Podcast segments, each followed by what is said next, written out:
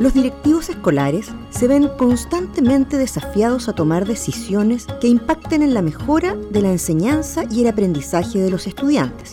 En este espacio, destacados académicos del programa del Magíster de Liderazgo y Gestión de Organizaciones Escolares de la Pontificia Universidad Católica de Valparaíso compartirán ideas y reflexiones en torno a prácticas que contribuyan con este propósito.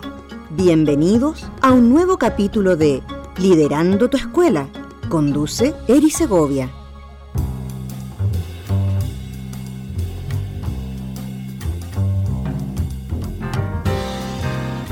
Sean bienvenidas y bienvenidos a nuestro octavo de un total de 10 episodios de Liderando tu Escuela, que conforman esta primera temporada.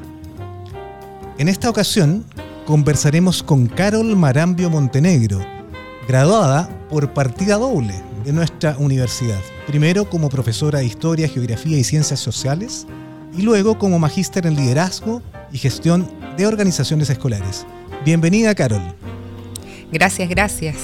Nuestra especial invitada de hoy ha tenido experiencias formativas internacionales y cuenta con especializaciones en las áreas de inclusión, lectoescritura y comprensión lectora. Su interés y experiencia ha estado enfocada en la educación pública, cumpliendo funciones en la Escuela República Argentina como profesora de su especialidad y en distintas posiciones intermedias como coordinadora de programas de medio ambiente y proyectos relacionados con el patrimonio, por ejemplo. Todo esto entre el año 2011 y 2017, año en el que asume como jefa de la unidad técnico-pedagógica. Y muy recientemente, desde julio de este año, Carol ha asumido como directora de la Escuela República del Salvador. Un placer tenerte, Carol, en Liderando tu Escuela. ¿Cómo estás? Muy, muy bien, muy bien. Muy expectante esta entrevista. Oye, Carol, bueno, cuéntame, ¿cómo ha sido esta experiencia de, estar en un cargo directivo? ¿Cómo la definirías? Eh? Sí, mira, eh, es un tremendo desafío, eh, pero también lo veo como una oportunidad, una gran oportunidad para seguir contribuyendo al aprendizaje de los estudiantes desde otro rol, pero también una oportunidad de aprendizaje profesional. Creo que mm, inesperadamente me llega esta oportunidad de, liderar una escuela desde un cargo directivo y creo que es, como les decía, una oportunidad para, continuar contribuyendo al aprendizaje de los estudiantes de eh, que participan o que son parte de la educación pública de Valparaíso. ¿Cómo definirías esta primera experiencia? Tú me acabas de contar que te llegó de algún modo de manera inesperada. ¿Cómo ha sido esta experiencia? Porque eres muy joven, ¿eh? no, quiero entrar en diferencias, pero, pero eres muy joven y tú mismo me señalabas previamente que los alumnos se sienten sorprendidos, sus apoderados, sus papás, sus mamás. Cuéntame, ¿cómo ha sido eso? Sí, la verdad que ha sido bien interesante, eh, entretenido a la vez. Eh, les llama mucho la atención ver un, director, una directora joven. la verdad es que me veo más joven de lo que soy pero les llama mucho la atención y creo que ha sido una buena recepción. Yo creo que más allá de, la edad, eh, más allá de, las apariencias, tiene que ver también con la impronta, con las ganas, con la energía con la que uno se posicione en el rol, en el cargo y también eh, en, la escuela, en la comunidad, con las ganas con las que uno llega para instalar e iniciar procesos de mejora. Y en ese sentido, Carol, ¿cuáles son los retos que tú has visualizado en este comienzo? ¿Qué metas te has definido? ¿Qué proyectos tienes en la cabeza? ¿Qué expectativas tienes de este proyecto que, está partiendo? La verdad es que eh, como primera meta eh, tengo em, instalar eh, procesos de mejora profundo en la escuela. Es una escuela con con características bien particulares, muy emblemáticas en el sector Puerto de Valparaíso, una escuela que tiene un tremendo desafío como aumentar matrícula, mejorar los aprendizajes de los estudiantes y por lo tanto para eso hay que ir organizando, eh, instalando procesos, desarrollando capacidades en, los profesionales y en los funcionarios que trabajan en la escuela eh, y eso, más que nada, iniciar procesos de mejora. Eh, siempre poniendo el foco en el desarrollo de las capacidades de las personas que trabajan en la escuela. Y cuéntame la realidad que tú enfrentaste en comienzo, también me contabas previamente. Es una realidad bien compleja, ¿ah? a partir de rotación, mucha rotación de personas, también eh, una, caída relativamente brusca en, sus indicadores en general y de matrícula en particular. Sí, es una escuela, como les comentaba, emblemática de Valparaíso, la Escuela República del Salvador. Em, una escuela con una capacidad para mil estudiantes, hoy día tenemos 154 estudiantes, por lo tanto es un tremendo desafío. Eh, y, en eso tenemos que trabajar, así como también en, mejorar los aprendizajes, en recuperar la escuela. Hay una sensación generalizada de que hay un, estamos viviendo un periodo de, crisis o de decadencia y por lo tanto el desafío es a, reactivar, a reactivar la escuela, a visibilizar la escuela, eh, a mejorar eh, los procesos, a, tener credibilidad. Eso es muy importante, que el sector que que la población de Valparaíso vuelva a confiar en esta escuela tan emblemática como la Escuela República del Salvador y recuperar a nuestros y nuestras estudiantes que en algún momento optaron por, por otras oportunidades o por otras posibilidades. Uno siempre cuando llega a un lugar nuevo siempre define estrategias, voy a hacer esto, voy a partir por aquí, ¿Cómo has diseñado tu estrategias de liderazgo en este comienzo en un colegio donde probablemente nadie te conoce? La verdad es que eh, es la misma pregunta que me hice el día antes de presentarme al establecimiento. ¿Cómo llego? ¿Cómo enfrento eh, esta situación? Eh, ¿cómo, ¿Cómo me posiciono ante una comunidad que lleva mucho tiempo esperando cambios? Y la verdad es que creo mucho en el liderazgo distribuido creo mucho en el trabajo en equipo. Eh, es algo que, también vi muy ausente hoy, en día en la escuela, así es que lo primero que, he hecho o que hemos hecho es conformar equipos. Esa ha sido una de las primeras tareas, eh, conformar equipos de trabajo. Em, ya llevamos dos equipos instalados, el primer equipo que es el equipo de directivo y el equipo de gestión que no estaba funcionando. Así es que eh, esa ha sido la primera tarea, y lo otro es escuchar a la comunidad. Este mes ha sido eh, fundamentalmente eso, reunirme con equipos y con cada uno de los integrantes de la comunidad. Ha sido bien intenso. Eh, una reunión diaria, ¿cierto? Con eh, apoderados, con los estudiantes y con los funcionarios. Con los funcionarios al menos me, me reúno con tres o cuatro funcionarios al día y escuchar. Escuchar sobre la trayectoria, sobre las prácticas que validan, eh, sobre la historia de la escuela y, qué es lo que esperan de ahora en adelante, creo que eso ha sido eh, una de las principales tareas, eh, conformar equipos y escuchar a la comunidad. Y pensando un poco más a largo.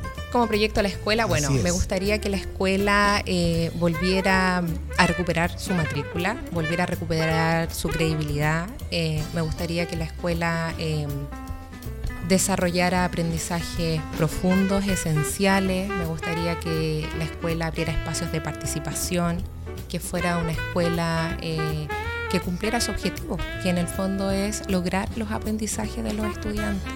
Una escuela que eh, em, proyectara credibilidad, confianza en la comunidad porteña, que, fuéramos elegidos por la comunidad, que, los padres, los apoderados en algún momento eh, la priorizaran como una posibilidad para poder matricular a, sus hijos, para ser parte de, esta escuela. Que, eligieran la Escuela República del Salvador porque confían en que sus hijos y sus hijas o sus pupilos, pupilas o estudiantes, ¿cierto? Van a aprender y además de aprender van a ser felices en esta escuela. Eso es lo que yo espero. Uy, qué lindo desafío tienes por delante, Carol. Oye, y tú pasaste de ser jefe de la unidad técnica pedagógica, donde probablemente tienes un cargo con roles más o menos bien definidos, identificados, ah, y ahora llegas a un cargo directivo donde probablemente tú tienes que definir aquello. ¿Cómo ha sido el cambio? Porque dicen que el mando es solitario, de algún modo. ¿Cómo has vivido tú esa experiencia de, pasar de ser dependiente de un director o una jefatura a tú estar en ese rol? La verdad es que ha sido un proceso de harto mm, cuestionamiento porque sí es cierto que se dice mucho que es un cargo solitario. Eh, no obstante, eh, vengo de una comunidad eh, y de una experiencia de aprendizaje donde trabajábamos mucho en equipo. por lo tanto, em, creo que he, estado muy reflexiva este último tiempo de cómo logro, cuál es el camino a seguir para no sentirme sola, para no necesariamente eh, hacerme cargo de, esto de forma solitaria, sino que tener un equipo, confiar, sé que voy a, eh, que voy a ser respaldada eh, que vamos a tomar decisiones en conjunto, que voy a, o, cuando me toque tomar alguna decisión compleja, escuchar a la comunidad. Ese, eso yo creo que ha sido un principal desafío y la principal reflexión en, esto, en este, estos días que he estado en el cargo. Eso, yo creo que, escuchar, que escuchar y, trabajar en equipo y no sentirme sola. La verdad es que... Y, no ha sido tan, tan lejano a lo que yo he reflexionado porque la verdad es que eh, he estado muy acompañada por los integrantes de la comunidad. Eh, me han, han, sido muy solidarios en el proceso de inducción. Así es que hasta el momento eh, todas las decisiones que hemos tomado en este periodo ha sido en colaboración eh, con las personas que trabajan, siempre aconsejándome. no, no, me ha tocado todavía vivir esto de tomar alguna decisión absolutamente sola. No, no, no, no he vivido todavía. Oye, ¿cómo es un día típico tuyo, una semana típica en, en, este, en esta fase inicial? Uh, es bien, bien ajetreado, eh, un, día, los días son bien movidos, la verdad es que eh, uno no se da, yo no me doy cuenta cuando son las 9 de la noche y todavía estoy ahí eh, coordinando, planificando, pero ha sido bien, bien productivo, ha sido bien productivo porque ha sido un trabajo intenso, pero con, hemos visto muy buenos resultados en este, en este periodo, así es que tengo alta expectativa de que vamos por, por un buen camino.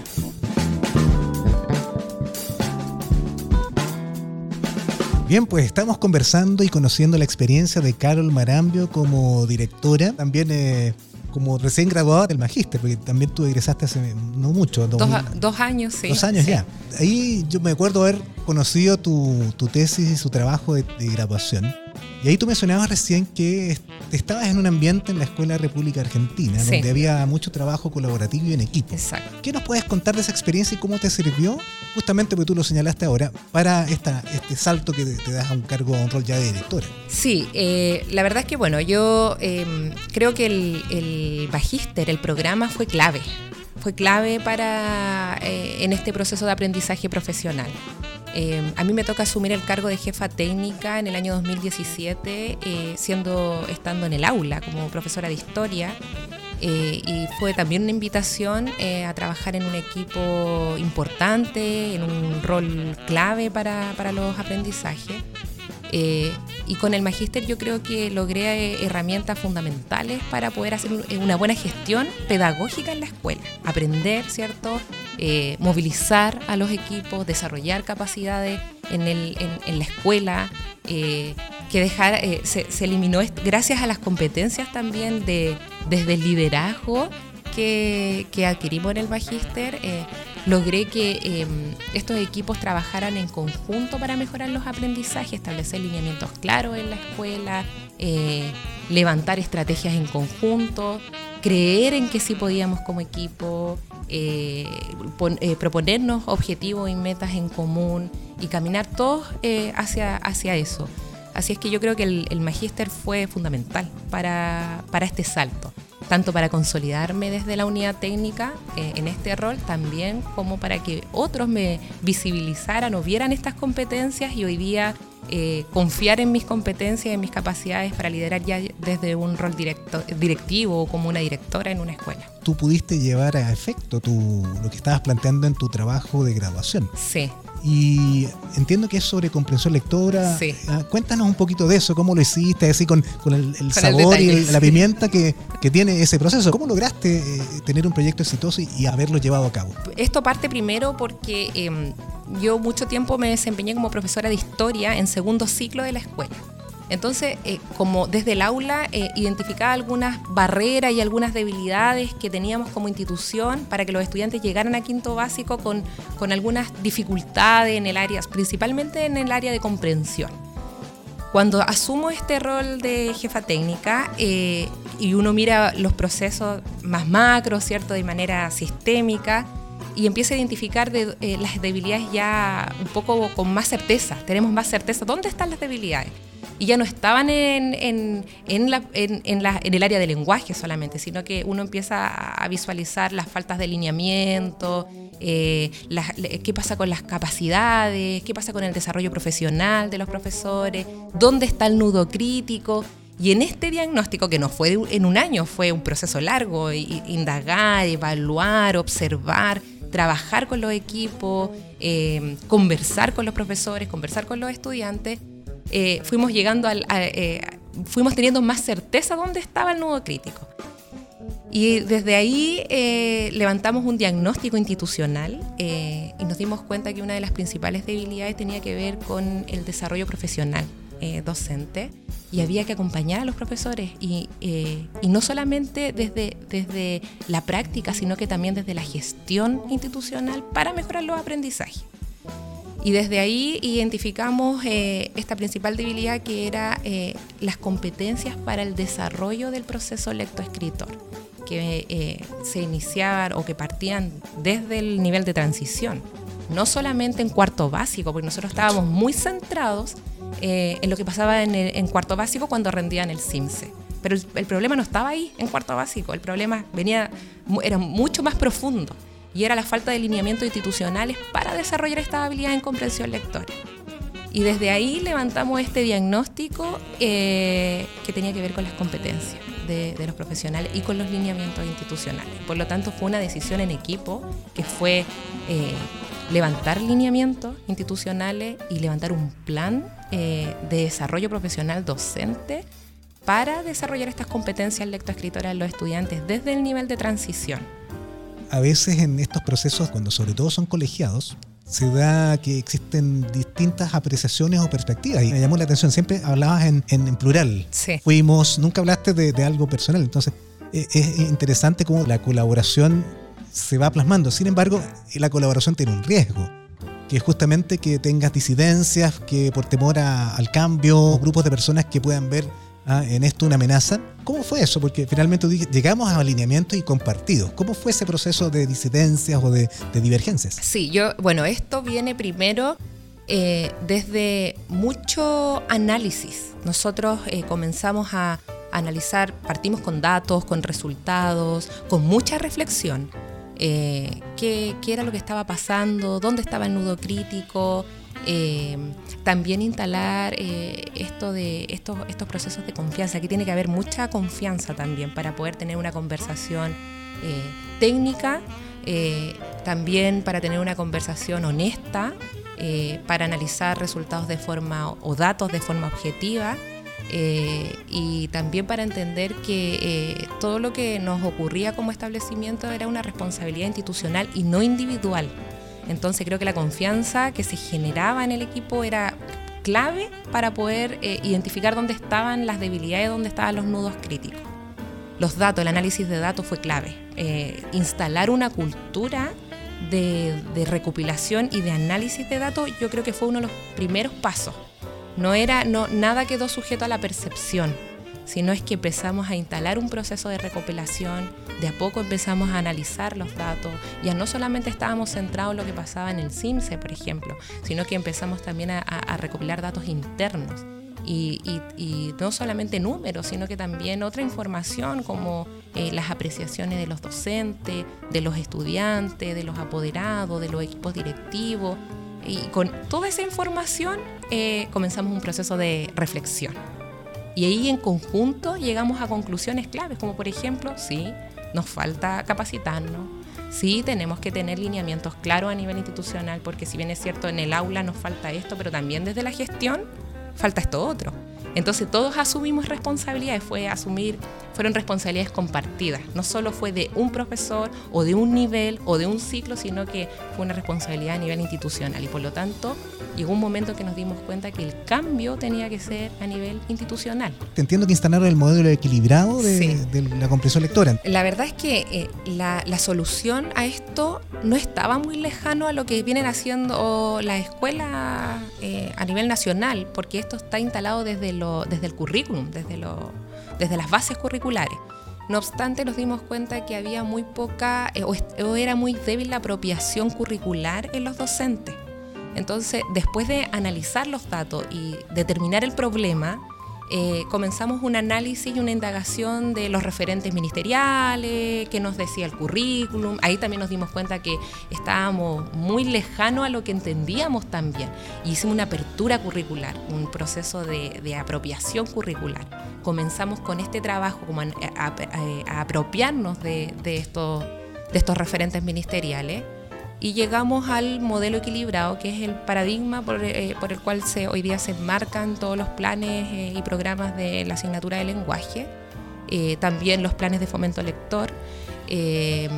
Y, todos los, planes de lectura que, son a nivel nacional.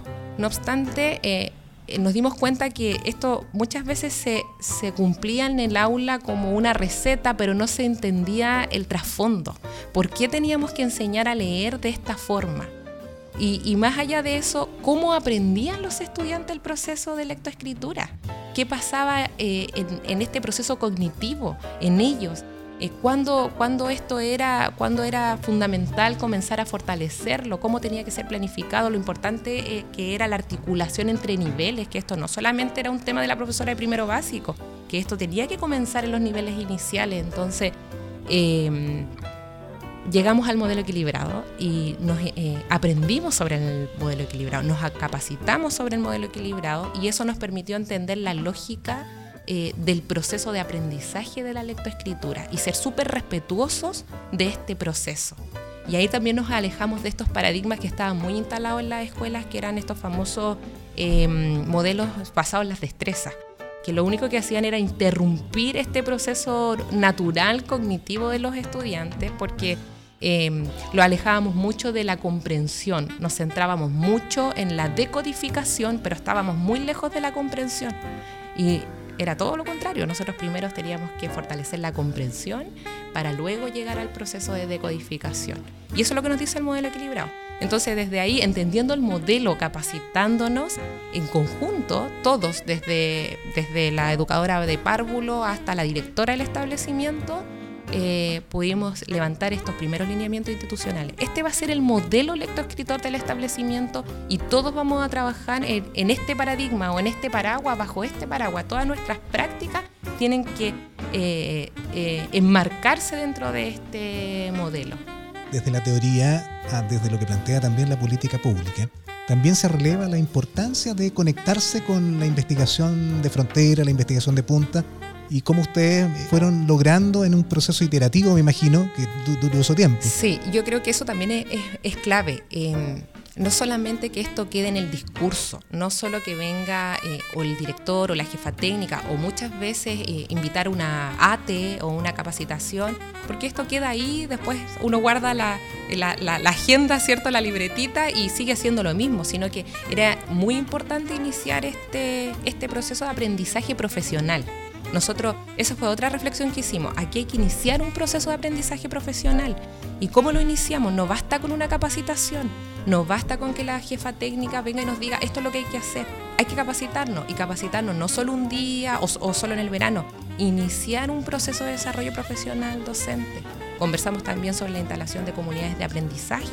Entonces, fue eh, eh, súper, muy sistemático esto de instalar talleres, de trabajar desde la investigación, desde la política pública, desde los referentes nacionales, eh, desde, desde los resultados de programas que han sido exitosos y, también aquellos que no han sido exitosos. Eh, así es que yo creo que además de analizar datos, la otra cara de, o la otra parte de este proceso fue este proceso de aprendizaje profesional sistemático. Se instaló eh, en todos los consejos técnicos eh, estas instancias de talleres, que eran liderados por distintos integrantes de la comunidad, no solamente por la unidad técnica, sino que los mismos profesores eh, también empezaron a capacitarse entre, entre ellos. Aparecieron nuevas rutinas de trabajo. Exacto. Mira, qué interesante. Segunda lección, en conectarse con la investigación y cómo eso facilita esta apropiación ah, de que haces en rutinas distintas incluso de lo que vas haciendo día a día. Oye, y, si nos vamos al final del proceso, porque tú ya estás en, otra escuela, si miras en retrospectiva, pues esto nunca termina, me imagino. ¿Qué se instaló? ¿Cuál fue el producto final? ¿Qué se logró? Ah, porque te veo y tú, tú toda tu... Como que hay una guaguita ahí que, oye, mira, la vi parir. Sí, la verdad es que no, no alcancé a ver la, la finalización o la culminación, porque esto, es, esto todavía continúa. Eh, pero yo creo que, mm, no, y no, no creo, es así, eh, se instalaron procesos fundamentales para continuar la mejora en la escuela. Por ejemplo, eh, la recopilación y el análisis de datos. Trabajar en base, instalar una cultura de datos, de análisis de datos. Eso no estaba. Entonces, para tomar decisiones era, es muy importante contar con información. Eso quedó instalado en el establecimiento. Y lo hablo desde, no solamente desde la lectoescritura, que es algo que ya está instalado, desde nivel inicial, desde las habilidades de comprensión lectora, ¿cierto? Eh, eso ya está instalado, sino que también una recopilación de datos a nivel institucional y que todas las decisiones que hoy día se toman en la escuela es en base a la información, en base a estos datos. Ese es un primer logro. Segundo, un sistema de seguimiento y monitoreo a los aprendizajes en el área de lectoescritura. Eso también está definido, instalado. Tercero, eh, los profesores ya tienen eh, claro em, eh, el porqué de su práctica, el trasfondo, el fondo de la estrategia, el fondo de, la enseñanza, por qué yo estoy enseñando de esta forma, por qué lo hago de esta forma. hay toda una, una, filosofía, hay todo un fundamento técnico y teórico detrás de lo que hacen en el aula. Ese conocimiento también ya está definido, está consolidado y además, que yo creo que uno de los logros también más, más bonitos de esto es que hay una articulación, un lineamiento claro y una articulación en el trabajo docente. Ya no trabaja la educadora de párvulos sola y después pasa eh, y trabaja en la primera, en la profesora de primero básico de manera autónoma. Hay una triangulación, hay una articulación a nivel institucional y hablamos el mismo idioma. En ese momento ya, antes de partir, ya estábamos hablando el mismo idioma. Qué, qué bonito lo que cuentas. ¿ah? La importancia de saber el por qué y el para qué de tu trabajo y cómo eso te puede motivar y le encuentras un significado especial a lo que estás haciendo. Lo importante desde el ejercicio del liderazgo. Como última pregunta respecto a esta instalación que hiciste en la Escuela República Argentina, ¿qué herramientas de gestión hubo que implementar? Porque me imagino que todas estas nuevas rutinas, estos nuevos espacios fueron tal vez agobiando. Sí.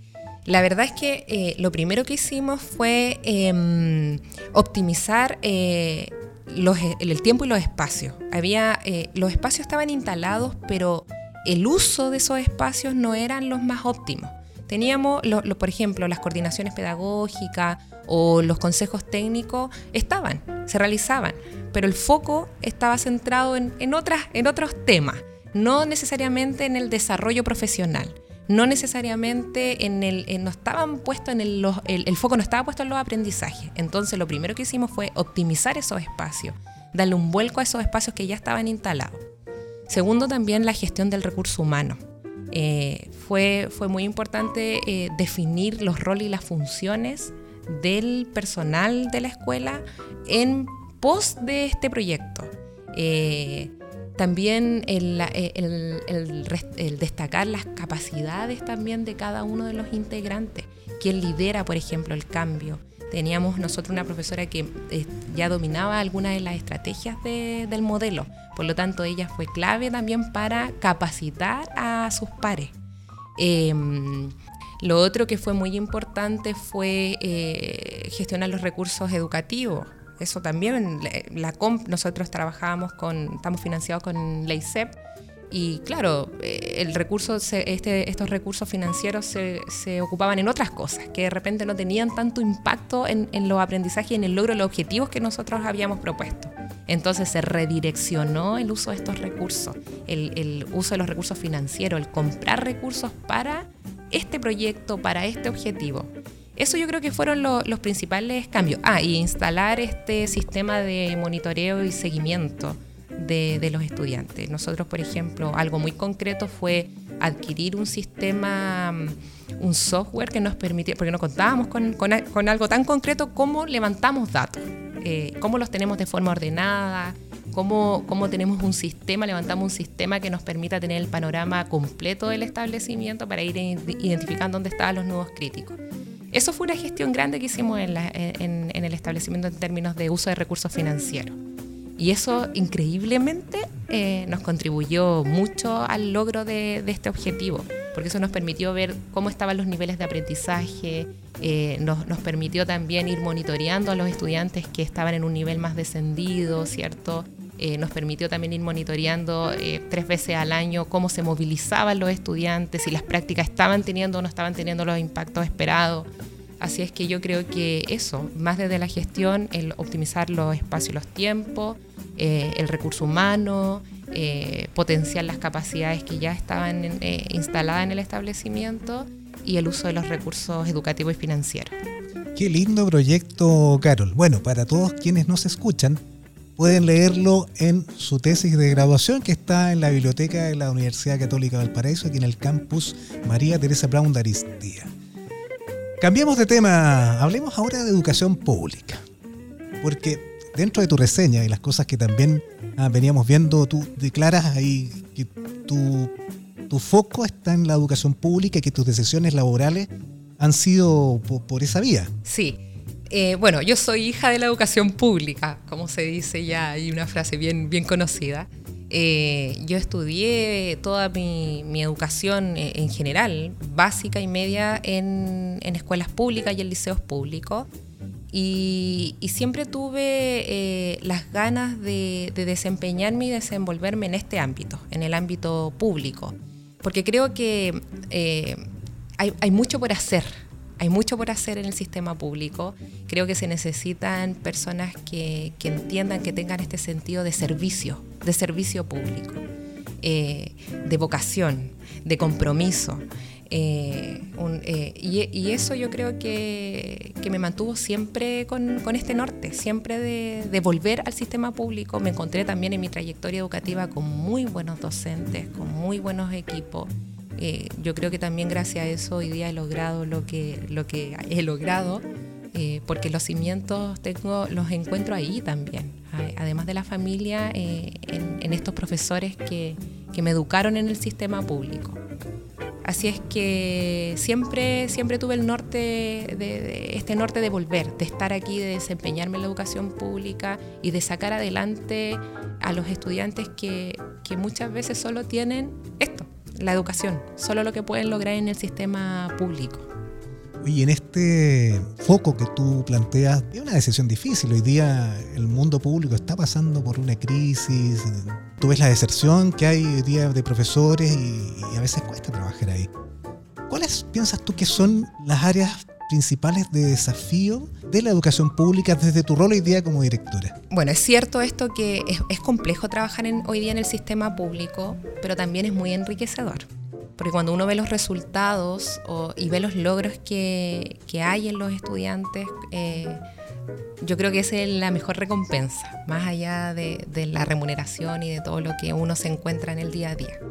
El principal desafío yo creo que está en, eh, liderar para, para, las escuelas públicas, eh, en, entender la dinámica de las escuelas públicas, en hacernos cargo de lo que pasa hoy día en una escuela pública, en conocer la realidad de las escuelas públicas. Yo creo que cuando eso ocurra, cuando como, como sociedad nos hagamos cargo de lo que pasa en un sistema público, de lo que pasa en una escuela pública, van a cambiar muchas cosas. Eh, hoy día las escuelas están sumamente intervenidas por distintos programas, por, la política, eh, y eso muchas veces interrumpe los procesos eh, internos de la escuela. entonces yo creo que es muy es fundamental hoy día conocer la realidad de las escuelas públicas. Y cuando se inserta un programa o cuando, cuando se levanta una política que sea contextualizada, que sea acorde a lo que está pasando hoy día en la, en escuela. Eh, nos pasa mucho, por ejemplo, hoy día que, eh, no sé, tenemos que cumplir a mil, mil requerimientos desde la política pública. Y eso muchas veces nos hace descuidar los procesos que la escuela quiere levantar o quiere instalar. Entonces, eh, ese es un desafío, eh, que las políticas, que los programas eh, sean contextualizados y estén acorde a las realidades de la escuela. hacerse cargo de las necesidades que también hay en la escuela. Creo que eso es clave.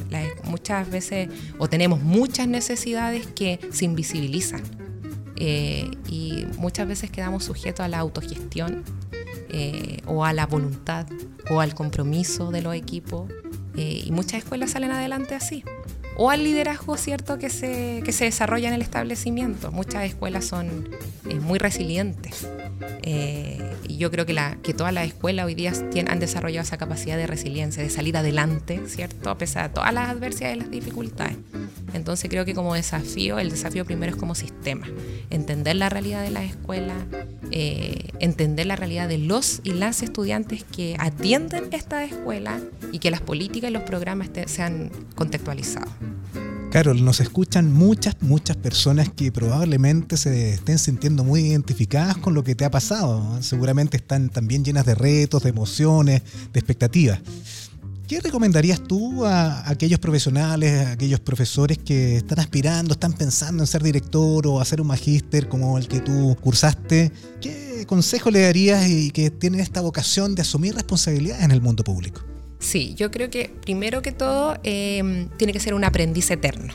Creo que siempre tiene que estar abierto al aprendizaje todos los días, porque todos los días uno tiene algo que aprender. Eh, tiene además que tener este servicio de, servicio público, de servir, de nunca quedarse con, en el cargo, con el nombre del cargo. Creo que eso es, muy importante. ¿Tengo este espíritu de servicio? Esa es la pregunta que yo creo que hay que hacer, eh, hacerse, porque el, asumir hoy día en educación pública es dejar de lado muchas otras cosas, es comprometerse, es mucho compromiso. Eh, porque para lograr los objetivos y las metas que uno se, se propone es mucho compromiso. Entonces, espíritu de servicio, eh, tener claridad de que es un aprendizaje constante, un aprendizaje desde lo cotidiano y desde lo técnico también, siempre estar capacitándose, pero desde lo cotidiano también. Y, desarrollar habilidades como por ejemplo la escucha atenta, la escucha activa, eh, eh, la empatía, eh, es muy importante, el, trabajar en equipo, la colaboración, son, son elementos que uno tiene que considerar para asumir estos desafíos. Bien, Carol, bueno, estamos llegando al final de nuestro octavo capítulo. Te queremos agradecer en nombre del programa, de sus profesores, de los mismos compañeros tuyos que tal vez también nos van a escuchar, por compartir tu rica experiencia y conocimientos con, con, Liderando tu Escuela. Fue muy grato tenerte aquí y este y el resto de los episodios ya están disponibles ya para que los puedan escuchar por Spotify. Muchas gracias, Carol. Gracias, gracias por la invitación.